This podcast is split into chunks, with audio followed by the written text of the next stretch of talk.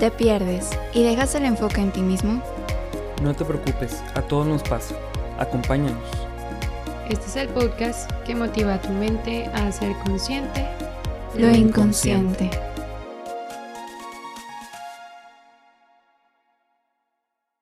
Hola inconscientes, bienvenidos a un episodio más en este su podcast, el podcast que busca visibilizar la salud mental y recordar la importancia que tiene dentro de esta área específica de nuestra persona, de nuestro desarrollo integral. El día de hoy vamos a tener un podcast un poco diferente. Este mes de septiembre es el mes donde hablamos un poco más sobre la prevención del suicidio. Ya tenemos algunos episodios donde platicamos sobre qué es el suicidio, sobre ciertos factores que juegan un papel importante en estas situaciones. Y también ya platicamos sobre una herramienta que se llama PPR o en inglés QPR, que es parte de estos primeros auxilios psicológicos. Si tú quieres conocer cómo ayudar a una persona que posiblemente esté teniendo pensamientos suicidas o intentos suicidas, bueno, te recomiendo que puedas ir a escuchar este episodio para poder conocer un poco más de cómo podemos ayudar como comunidad ante esta problemática que muchas veces nos da miedo hablar. Sigue siendo un tabú y creo que es muy entendible porque como seres humanos le tenemos miedo a la muerte y le tenemos miedo a todo lo que este proceso involucra. Y el día de hoy em, vengo a, traer un tema que está relacionado, pero que es algo diferente a lo que ya hemos platicado. Hoy vengo a platicarles sobre la importancia que tiene también darle un seguimiento a las personas que están alrededor de quien está teniendo estos pensamientos o intentos suicidas, a la red de apoyo de esta persona. Y quiero comenzar hablando sobre, sobre la importancia de cada persona. Cada persona merece tener una buena calidad de vida, incluyendo la salud mental. Y ante procesos donde hay una persona cercana a nosotros que está pasando por, por una situación complicada, tendemos a invertir toda nuestra energía, esfuerzo, tiempo, recursos emocionales, recursos de todo tipo, sean económicos, sean físicos, etc. hacia la otra persona. Y esto es un proceso que es totalmente válido porque pues estamos apoyando al otro a poder salir adelante. Pero, ¿qué pasa cuando yo me estoy quedando sin recursos? Y cuando me vacío de mí mismo, de mí misma, y, ya no tengo nada que dar. E incluso, pues yo quedo con conflictos también dentro de mi mente, dentro de mi emoción. Por eso hoy quiero platicarte sobre un poco de mi proceso. Eh, aquí de forma muy personal, muy íntima. Te platico que pues tengo personas cercanas que han pasado por, por intentos de suicidio. Y este tema siempre para mí ha sido como muy difícil platicarlo a pesar de mi de mi formación psicológica, esto no tiene nada que ver a cuando tú estás viviendo un proceso con, con alguien de forma personal.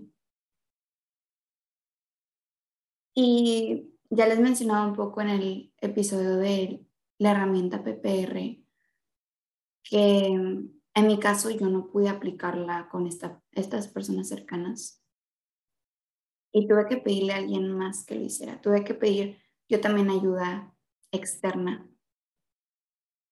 porque es algo que me puede mucho. Y uno de los aprendizajes y con el que quiero empezar en este proceso ha sido yo buscar ayuda, yo misma buscar recursos para salir adelante. Porque aunque ciertamente es esta persona quien está pasando por un proceso, pues, pues tal vez un poco más complejo, eso no, eso no deja de lado que yo también estoy pasando por un proceso al ver a esta persona querida en esta situación. Así que si, si a ti te pasa igual, si has estado en una situación similar, sabes que es un sentimiento que, que pues no, no se lo deseas a nadie, es un sentir impotencia porque tú no sabes qué hacer al respecto. Sentir impotencia porque llega este pensamiento de, de puede hacer algo, de si tan solo le hubiera dicho a la persona esto, lo otro, si tan solo eh, hubiera tenido una relación de mayor calidad con esta persona, o incluso puede venir la culpa, ¿no? Es mi culpa porque yo no hice sentir a la persona suficientemente amada, amado, etc.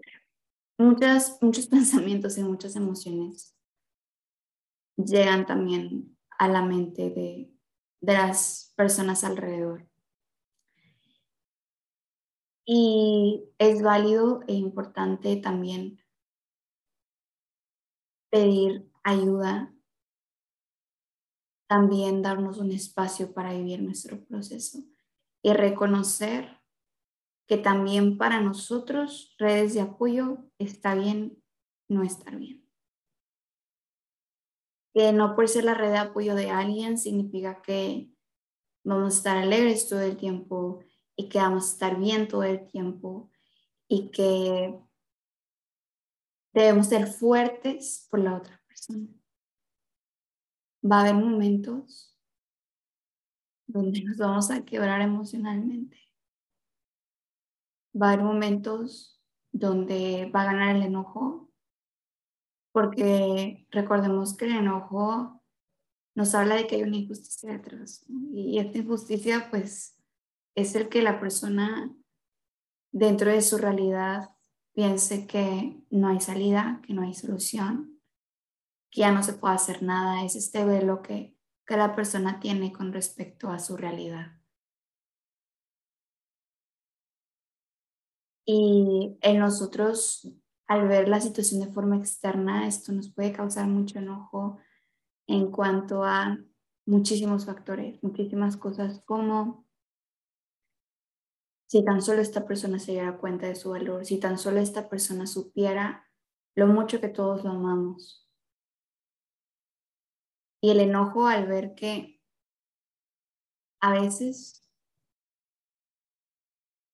a veces no, no es tan simple. A veces, por más que se lo digamos a la persona, la persona no se la va a creer porque está en su propio proceso y porque hay muchos factores ahí. De nuevo, eso ya lo platicamos un poco en otro episodio, pero ahorita enfocándome en la red de apoyo, quiero invitarte muchísimo, muchísimo a que, a que te permitas sentir. Ciertamente pasamos por un momento de cambio, la dinámica de amistad, familiar, laboral cambia. Y hay un duelo en este proceso. Pasamos por esta negación donde tal vez no podemos hablarlo con nadie, que está bien en un primer momento, tal vez en primer momento no lo podemos verbalizar, no sabemos ni siquiera cómo reaccionar. Un segundo momento donde puede que sintamos este enojo del que te platicaba, esta negociación, esta etapa depresiva, hasta que llegamos a la aceptación, ¿no? De nuevo recordando que no es un paso 1, 2, 3, 4, 5, sino que puede venir en distinto orden, para cada persona es distinto. Pero, pero en este segundo punto, te invito a que, a que te permitas vivir cada emoción que venga, pero canalizarla de una forma saludable. ¿Y cómo lo puedo canalizar de una forma saludable? Uno, yo teniendo mi propia red de apoyo, personas con quienes pueda hablar al respecto, sean amigos, familiares, psicólogos. También se vale nosotros entrar en un proceso terapéutico. Pero si no tenemos los recursos para hacerlo, pues tener mínimo una persona con quien podamos desahogar todo esto que está pasando también por nuestra mente.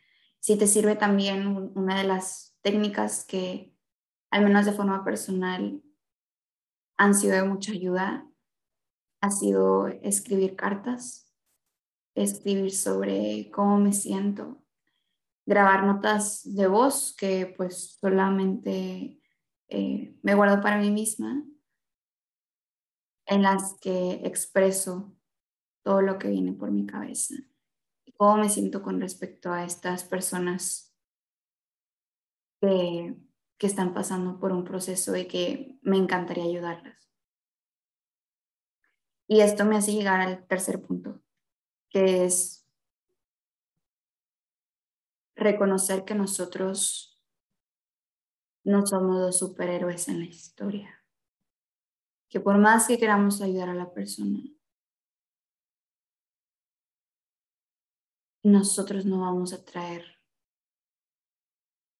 la solución, la última solución, la solución definitiva ni siquiera y, mucho menos una solución rápida.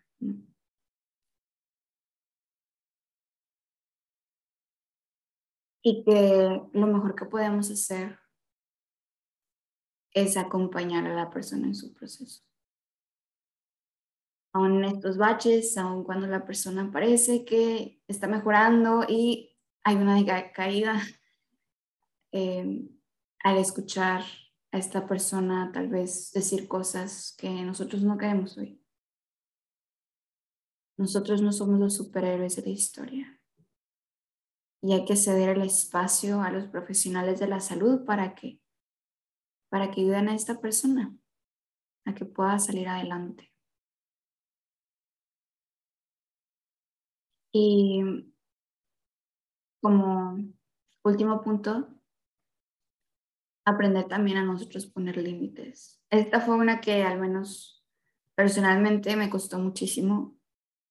Como quería estar siempre para la persona y quería siempre como de nuevo traer como estas soluciones y y ser escucha todo el tiempo.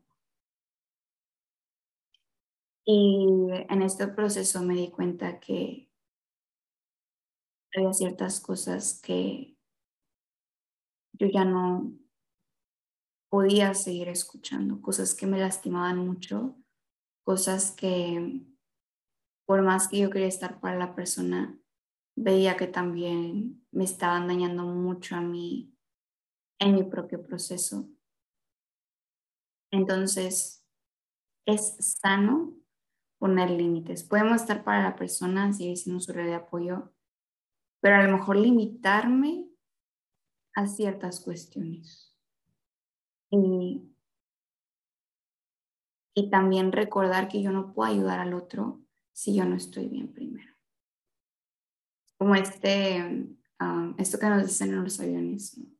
De primero tú ponte la mascarilla de oxígeno y ya después pónsela a, a, esta persona que tal vez no se la pueda poner por sí misma, ¿no? al niño. pero primero te lo tienes que poner tú. Esto no es ser egoístas, esto no es dejar de lado, esto no es ser más redes de apoyo. Al contrario, esto nos va a ayudar a poder perseverar en nuestro acompañamiento y que no nos desgastemos en este proceso. Y si llegamos a desgastarnos, bueno, de nuevo, levantamos la mano, pedimos ayuda para poder seguir adelante. Ya se acerca el, Día de la Prevención del Suicidio, es el, el 10 de septiembre. Y te invito a que todos juntos podamos platicar más sobre este tema. Hemos estado viviendo un año y medio muy complicado, un año y medio donde socialmente hemos tenido ciertos impedimentos por la distancia en nuestro conectar con el otro, que a veces nos impide pedir ayuda. Así que seamos estos agentes de cambio, estas personas que ayuden a ser consciente lo inconsciente y que entre más hablemos sobre este tema, entre más hablemos sobre lo que involucra todo el tema del suicidio y de las personas a quienes impacta este tema, más podremos normalizar el pedir ayuda en estos casos y más podremos prevenir el suicidio. El suicidio se puede prevenir, siempre viene con señales, siempre viene con gritos de ayuda de cada persona de una forma distinta, de la forma que puede, con los recursos que tenga. Así que, inconscientes, que este mes sea un mes donde podamos hacer lío en la salud mental. Recuerda que estamos aquí, queremos formar comunidad y estamos también para escucharte. Puedes mandarnos mensaje a nuestras redes sociales, a Instagram, Twitter, Facebook. Estamos aquí también para acompañarte. No vamos solos, somos una comunidad que busca hacer conciencia. Así que este mes, el mes donde queremos pintar todo de amarillo, amarillo es, este color que se le ha dado a la prevención del suicidio, pongámonos esta camiseta amarilla y comprometámonos a ayudarnos a tener una mejor calidad de vida, a que cada persona se sepa digno, digna de vivir una vida de plenitud. Una vida que sí va a traer diferentes procesos, que no va a ser perfecta, pero que vale la pena vivirla. Gracias una vez más por escucharnos. Gracias una vez más por, por hacer este ejercicio de interiorización y por porque para nosotros como hosts, créanme que el platicar todo esto con ustedes también nos ayuda a nuestro propio proceso de